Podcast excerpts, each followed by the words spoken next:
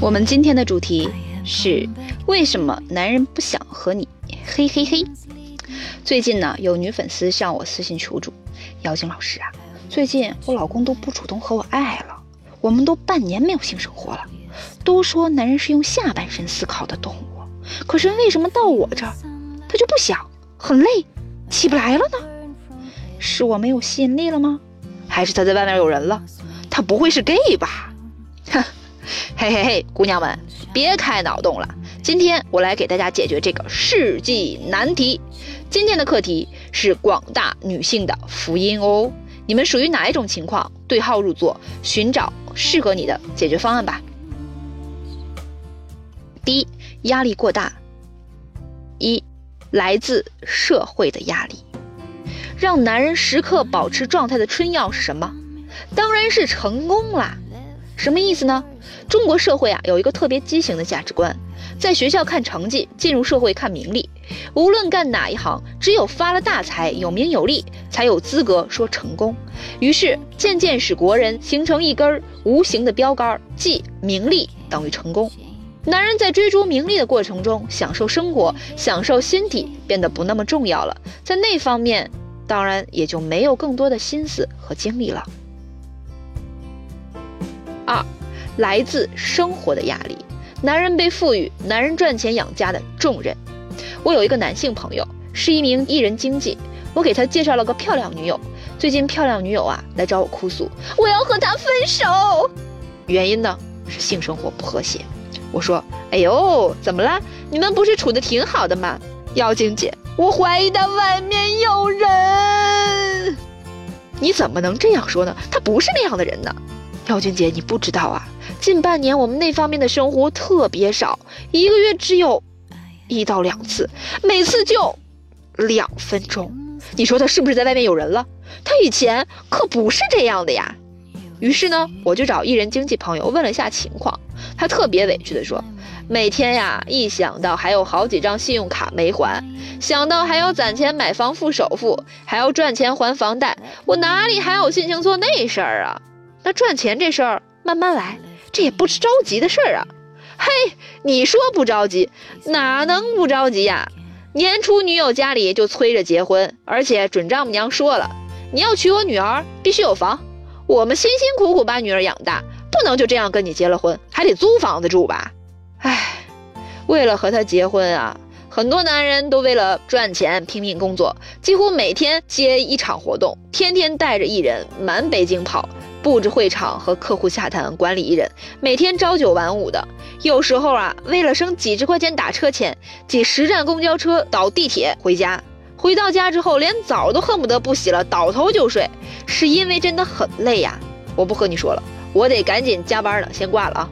你看，这类为生活打拼的男人，就连睡觉都睡不够，怎么可能有精力爱爱呢？俗话说得好，暖饱思淫欲，暖饱暖饱思淫欲，暖饱都没解决，哪有精力思淫欲呀？那么像这种情况应该怎么办呢？我们能做的就是多理解男人打拼事业。赚钱养家的艰辛和不易，要学会给男人制造舒适的生活条件。如果可以的话，适度的减少对生活物质的需求，减少男人的生活压力。比如，男人下班回家呢，美味可口的饭菜准备好，热乎的洗澡水准备好，有条件的再来个精油按摩，帮助男人舒缓放松一天的紧张疲劳。在精油按摩的过程中，适度调一下情，这不就水到渠成了吗？嗯，在日本，大多数女人都是这么干的。不得不说，日本女人符合每一个男人对理想妻子的梦想。再有，男人在外生活打拼，你也可以通过你的在外打拼来减少男人打拼的压力吧。这第三个呢，就是来自原生家庭的心理压力。说起原生家庭啊，这个呢。说来就话长了，就不在这里给大家详细介绍了。但是有很多人的无性婚姻，大部分都是来自于原生家庭。这个呢，我会在付费课程当中为大家详细介绍。第二除了压力之外呢，那就是身体状况欠佳了。刚才呢也说到了，中国社会的主流价值观呢，影响众多男性一味追求成功，熬夜加班为绩效，没时间运动亚健康。中国的教育体制啊，不注重兴趣培养，体育方面那就更甭提了。一个连爬几层楼都要气喘吁吁的，举一袋大米都要累吐的男人，你还能指望他给你高潮吗？